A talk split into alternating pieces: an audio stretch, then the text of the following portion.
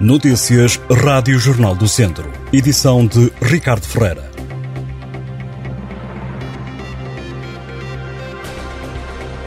Um homem de 60 anos morreu ontem à noite na sequência de uma colisão entre dois carros na Estrada Nacional 16, em Budiosa, no Conselho de Viseu. Segundo o Comando Distrital de Operações de Socorro de Viseu, o acidente provocou ainda um ferido grave e outro ligeiro. A estrada esteve cortada ao trânsito durante cerca de 3 horas. A vítima mortal seguia ao volante de um dos veículos sinistrados. Na mesma viatura seguia uma mulher de 68 anos que ficou gravemente ferida e um cão que também morreu. Já o outro carro era conduzido por um homem de 75 anos que ficou ferido ligeiramente.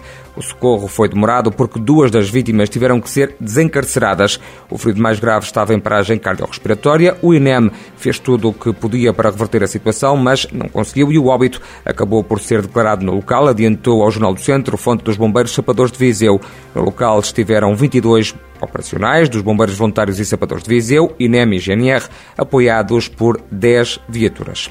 Os deputados do PSD eleitos pelo Círculo de Viseu alertam para o envelhecimento do corpo docente e para a falta de acesso à internet em duas escolas do Conselho Viziense.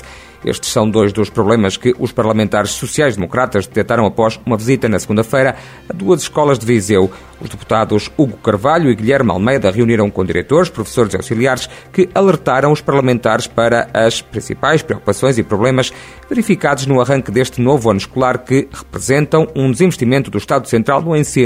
Nos alertas deixados foi a situação que coloca em causa a qualidade do ensino público, nomeadamente o rendimento e o desempenho de alunos e professores, a falta de investimento no acesso ao digital e à rede de internet, avançam os deputados do PSD. Nas reuniões com os diretores dos estabelecimentos de ensino foi também sinalizado o problema do envelhecimento do corpo docente e não docente das escolas. Os responsáveis pelas instituições de ensino alertaram também para a falta de professores que já se faz sentir nas escolas.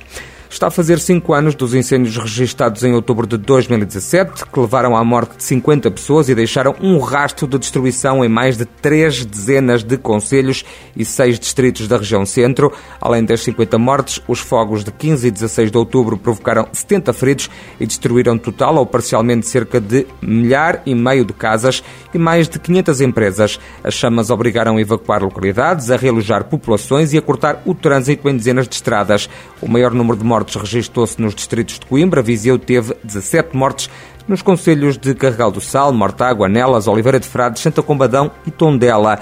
Duas das 823 habitações destruídas e abrangidas pelos apoios do Estado estão ainda por recuperar, adiantou a Comissão de Coordenação e Desenvolvimento Regional do Centro. Estas duas casas estão localizadas em Oleiros e Oliveira do Hospital, em 28 conselhos dos distritos de Viseu, Aveiro, Castelo Branco, Coimbra, Guarda e Leiria. O fogo atingiu 516 empresas, com prejuízos diretos na ordem dos 270 milhões de euros.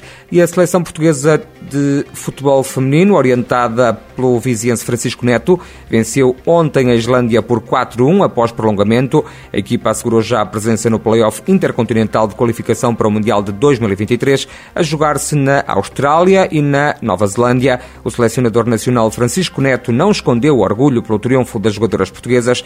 Depois da vitória diante da Islândia, o técnico disse que o foco está agora no play-off do Mundial.